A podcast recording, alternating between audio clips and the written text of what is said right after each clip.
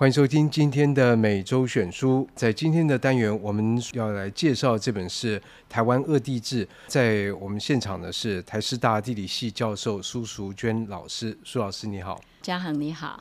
讲到台湾恶地志哦，恶就是善恶的恶。这个我想大家会有两个感觉：第一个，什么叫做恶地？没有听过；第二个，听到恶地会觉得这个大概不是什么好东西，会不会？对啊，就是说，如果没有对所谓的二地的环境或者地理开始，或者它的历史文化的发展，确实会不知道它是什么，然后甚至会怀疑。那二地其实是翻译来的，我们都叫 bad land。可是 bad 真的很字面的 bad 坏，但没有翻成坏地，好像二地比较好听哈。呃，两个好像都不太好。其实我已经超越那个对那个善意，哎，对对对，所以我觉得还没有就变中性了，就对。对，在我心目中，二地是中性，因为我们如果从地形学或环境的角度。地球什么都有嘛，diversity。有些动植物是不需要水，有些动植物需要水，有些要很热，有些要很很很凉。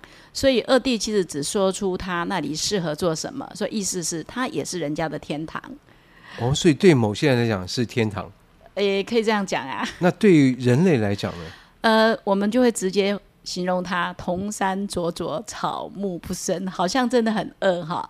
那我稍微简单说明一下台湾的二地好了。像我们这本书里头所谈的那个台湾西南的泥岩二地，其实主要是泥岩，所以我们把它连在一起叫泥岩二地。那泥岩呢，它的粉沙啊沙都很细，很细，那最细的可以细到。两百五十六分之一个 millimeter，这没有概念。呃，简单讲就是说，如果你把你的大拇根跟二拇弟这样拉着放在一起，要让它们粘在一起，快粘在一起的时候，叫做一个 millimeter，就相当于一公分的十分之一。对。然后再把这个快粘在一起的这个的距离呢，把它除以两百五十六，那就是那个粉沙或粉尘的那一个直径，你就可以知道它有多细。那所以这样的直径的东西是可以飞在空中，如果它干，它不自己会在空中。我说这是最细的，但是因为它有比它粗的，然后这些东西就因为它都那么细，所以当它们聚集就变得很 compact，它不太可能有那个缝隙。所以呢，在这个泥岩恶地的地区，像一般的水，它就会变成径流流出去，而不是渗到地下，因为它太紧密了。对对。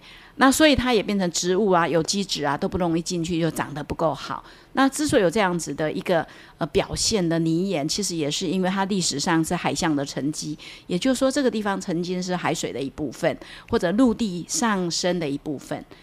可是陆地上升没不会所有东西都变二地啊？没有错。那这个地方其实我们平常会讲二地，只是因为它古亭坑的泥岩层比较多。其实如果我们近一点的靠近，come closer。然后去把它很近的去接触，你会发现，哎，我还是可以看到一些砂岩，我还是可以看到有一些地方有出露，有些没有出露的所谓的那个孤老石，就是其实就是石灰岩或者是珊瑚礁石灰岩，所以就变成了那个水啊，因为它们都会有缝隙嘛，包括砂岩也好，石灰岩也好，然后它们都会有缝隙，所以水啊进得去，空气进得去，有机质进得去，所以它仍然能够。呃，长出东西，而且长得还不错，这就是为什么在二地里头，我们以为它寸草不生，铜山灼灼，可在那个地方的人，他们是多么的靠近土地，所以他们把它摸得一清二楚的时候，哪里是有水，哪里没有水，哪里好生活，哪里不好生活，其实都很清楚的。所以那个就是一个很在地的环境的智慧都在里头了。所以苏老师这样讲，其实已经从这个自然的地理到了人文的地理这个领域里面。那当然，我们如果回到这个自然上面，那有没有大家比较熟悉的台湾的二地的地形呢？有，呃，在这里我们叫泥岩二地嘛，所以它就是泥岩。那因为泥岩呢，我们刚刚讲它很 compact，所以变成呃雨水来呀、好好干啊湿啊之间它有热胀冷缩，所以就变成了它就会不断的有风化侵蚀，就很快。可是如果你的那个表层呢，有一些会防止它风化侵蚀的，就会。不侵蚀掉，不风化掉，所以我们就会在这种泥岩二地的地方看到比较多像像图纸啊，像指头这样就在地上站着这样子。那这么奇怪的地方？呃呃，然后有一些如果它很多很多粘在一起，然后就像一个刀刃这样子，所以有人就会叫它称它为刃岭。然后这个是在这样的泥岩二地里头所容易产生，就像这本书里头，各位随便一翻可以看到有些很像刀锋的这样的地形，很很陡的。哎，那我们要到哪里去看呢？诶，像火焰山算吗？哎，那个是相反，另外一种叫砾石层，它已经不是泥岩，像砾石层。等一下我们可以讲那个。那回到刚刚那个，就是说，所以那个我们刚刚讲的泥岩那个，各位一翻书就会发现，哇，有好多印象深刻的尖锐的那个东西哈。那这书的那个表皮封面也是这样子。呃，主持人刚刚所讲到的火焰山，确实苗栗的火焰山，它也是二地。然后它的二地相同于这里，就是铜山佐佐，草木不容易生，然后容易侵蚀啊风化。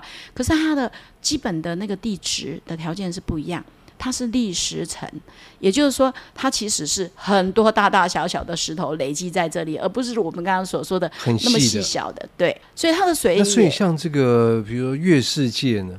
月世界就泥岩二地，就刚刚所说的那个泥岩二地。哦，所以老师要直接讲月世界，很多人就知道哦，原来那个，是那我们都说月世界，因为为什么会说月世界，就是形容它寸草不生嘛。是没错，就是这个意思。可是讲到这个，为什么老师会特别提在台湾的西南部呢？难道其他地方没有吗？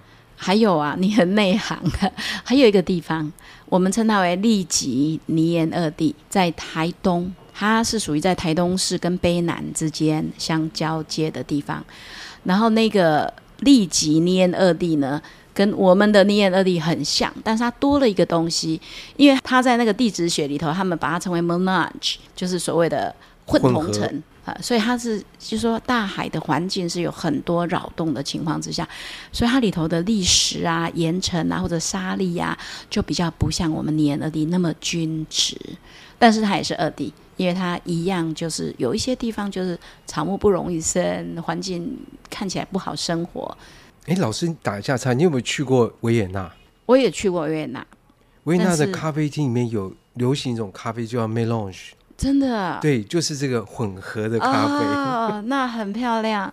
哎，我没有喝过，也没看过。但是其实就是有牛奶跟咖啡啦。哦，所以所以那个泡咖啡的人不太好，混的不好也可以，因为就是 Menage。对，所以这个其实学呃地质学，所以也可以应用在咖啡上面。应该是吧？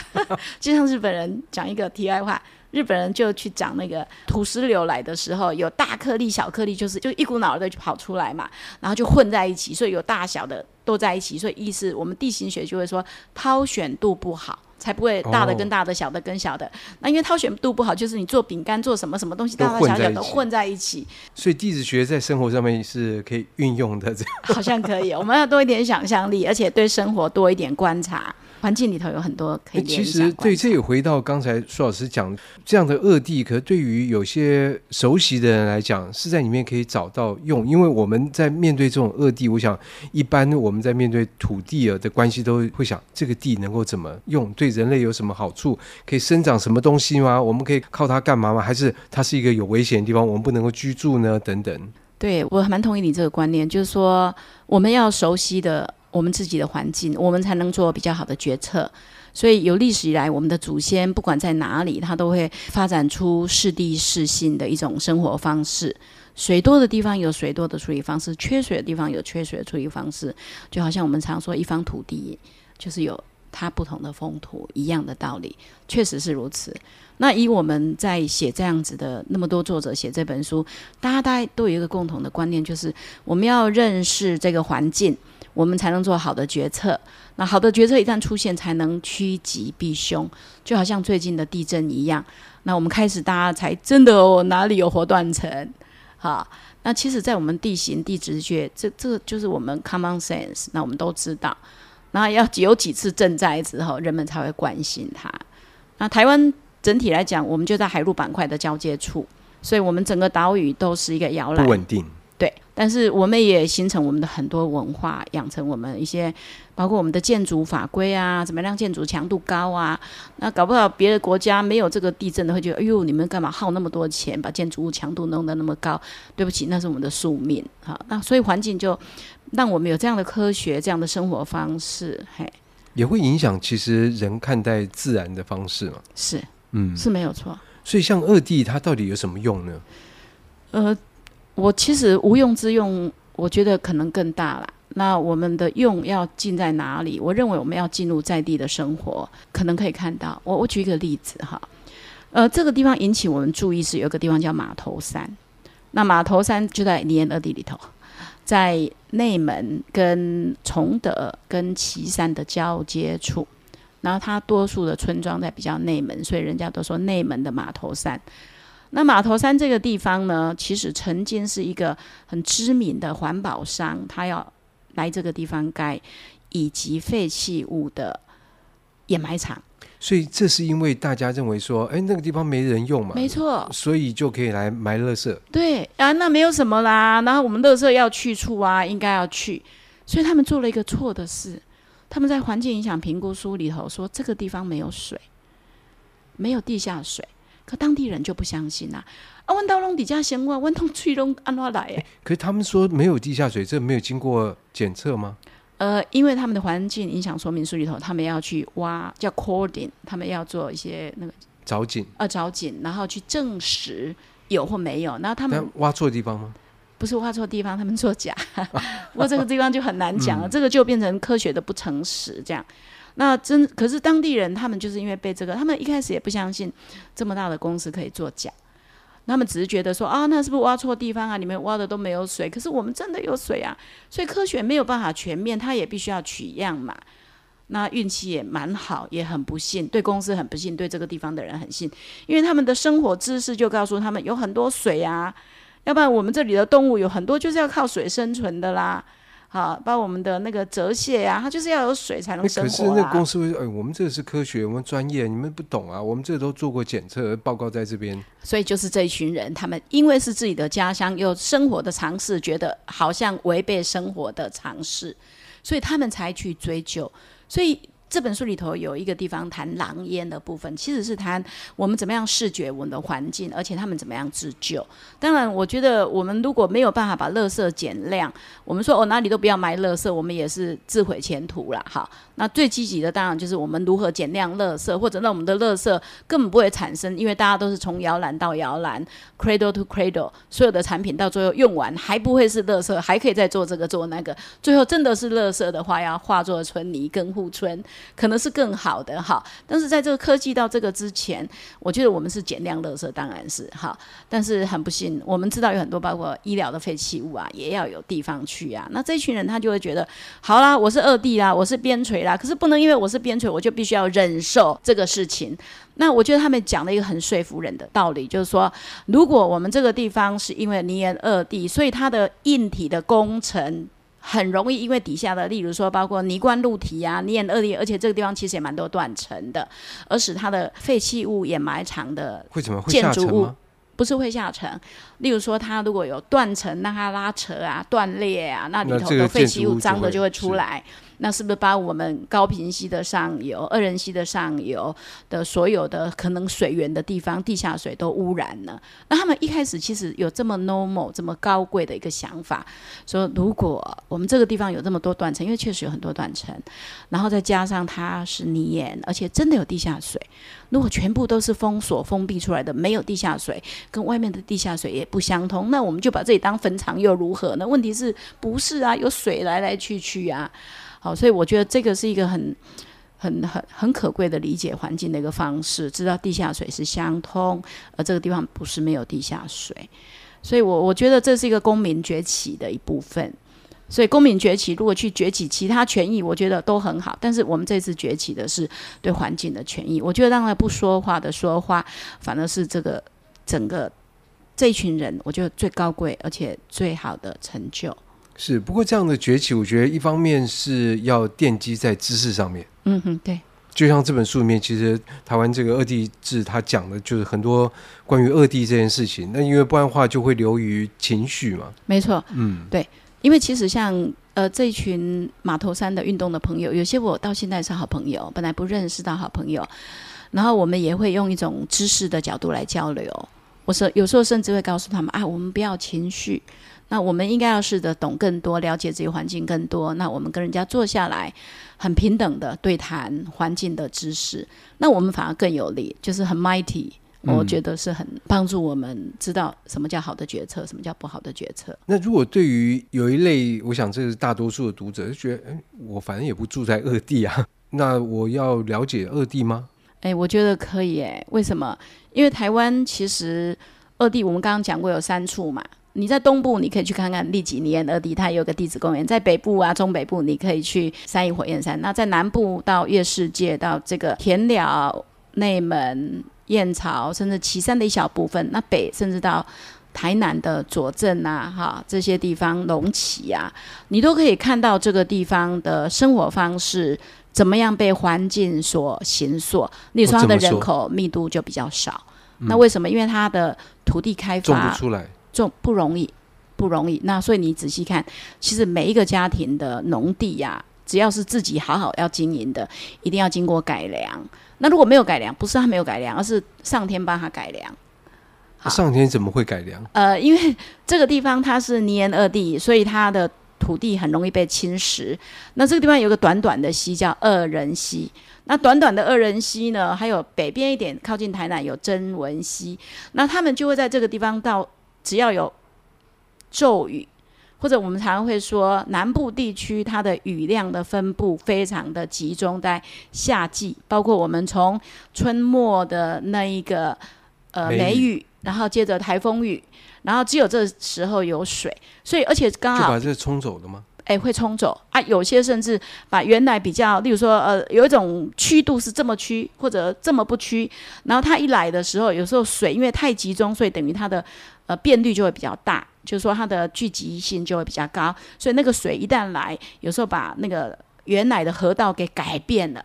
那如果改变的时候，刚好形成一个弯弯曲曲啊，啊，就是曲流，有些越来越曲，有些越来越不曲，有些越来越曲，曲到两个呃脖子的颈的时候又断掉，又变直了，所以变成这个地方的这个河水所带动的很多有机质，还有有机质的泥泞啊，什么东西，到最后都变成沃土的一部分。所以这里的人都很清楚，他们家只要有一块地在河岸被冲走，可能是命运的一部分；然后被掩盖在水高的地方，淹到一公尺，可能也是命运。可是这些水消了之后，这个土地就会变得更肥沃，所以他们就去抢做那一个季节性的时蔬啊、瓜果啊。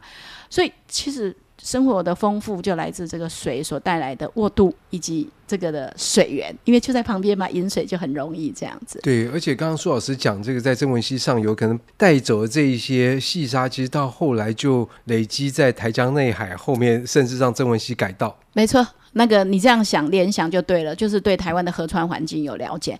那以我们这个地方很无奈，二人溪是为本，像就有研究去指出，二人溪它单位流域面积的疏沙量是全国最高。啊、你想这么这什么意思？单位面积的，因为流域都有大或小嘛。例如说浊水溪很长，它的流域也很大，然后这二人溪真的很短，你啾啾的那么一小点儿。但是呢，它所流进的地方，你可以画得出来流域，就是它跟别的河川的，就是分水的，哎，分水岭。好、嗯、了，我们在分水岭以内就是我们的河流的流域的面积。这个流域面积，例如说有十平方公里或二十平方公里，哈，这数字我已经忘记，没有办法告诉你。然后我们就看它一年的疏沙量有多少，所以每单位流域面积的疏沙量是最高。然后它会沿着河水一直送下去啊，有些就停在河岸边嘛，然后真的送出去的就很多，意思是。就是因为它的泥岩二地的这种细沙多，所以它的单位流域面积的疏沙量就很大。那也就表示这块地方可能被这雨水侵蚀的比率也会比较高。没错，冲刷侵蚀就都很大。所以我们刚刚才看到说，铜山佐佐啊，草木不生，其实是根系不容易发达。那甚至你看到那个很尖锐的那个韧林呐，哈啊那些都说明它旁边就是被侵蚀走了嘛。是，所以这样的特别的地形，它也可以变成一个观光资资源吗？哎，我觉得是哎，我个人是因为地景本身是我们了解我们自己的风土的一部分。我们如果讲 landscape，以前的 landscape 会把它当成就是一种表象的东西，可是 landscape 不是自然运作而已，还有人在那边生活。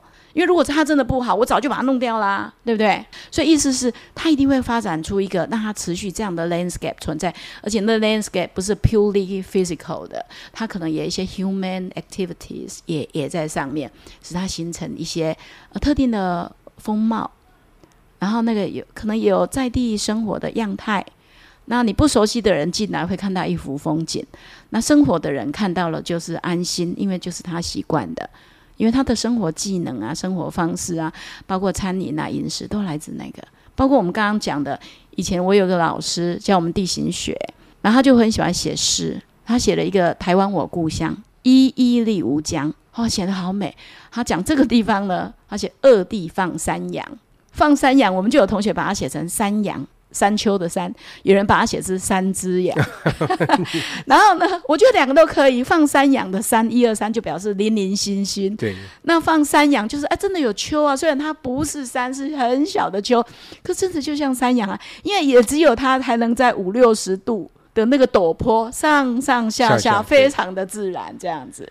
那有趣的是，后来科学也很清楚，知道他们的肠胃啊、消化道啊，必须要在这样子的地方去吸收土壤里头的矿物，包括盐分，才能够帮助它消化。哦、对，所以这就是生态。我们已经不再讲它地景，我们会称它为生态地景。因为这个地景不光是 physical 无生物的东西，还包括生物，甚至是生物体内的这种养分的平衡，这很 micro 的一部分，对不对？嗯、好，你看你那么宏观，跟天地的。降水有关，到最后居然是羊肚子里头的如何得到一个酵素，得到一个平衡。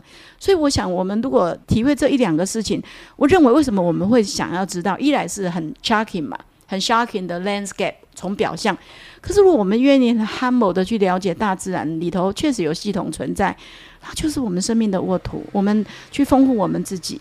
一来我们可以是赏析的一部分，二来我们如果这个观念建立，我无处不风景，也无处不生态，我们都可以用一个比较系统的角度来看我们生活世界跟生命的世界。而且这样觉得哇，地理学好有趣哦，比人类学更有趣，因为人类学有时候会忘记自然。哦，对，说的也是。大家有兴趣的话，年龄还许可的话，可以报考地理系。哦，欢迎。哎，不过不要说年龄许可哈，我们活到老学到老。也是啊，对。但是呃，就是说更宽广来讲，大家有兴趣就可以读这本《台湾二地志》。是。最立即，而且就是书店都有嘛，而且最好买的时候去那个所谓的独立书局买就更好了。哦，这个就有人文的关怀在里头了。是是 是。那今天就非常谢谢苏老师介绍这本《台湾二地志》，谢谢。谢谢谢谢。以上节目由数位传声制作。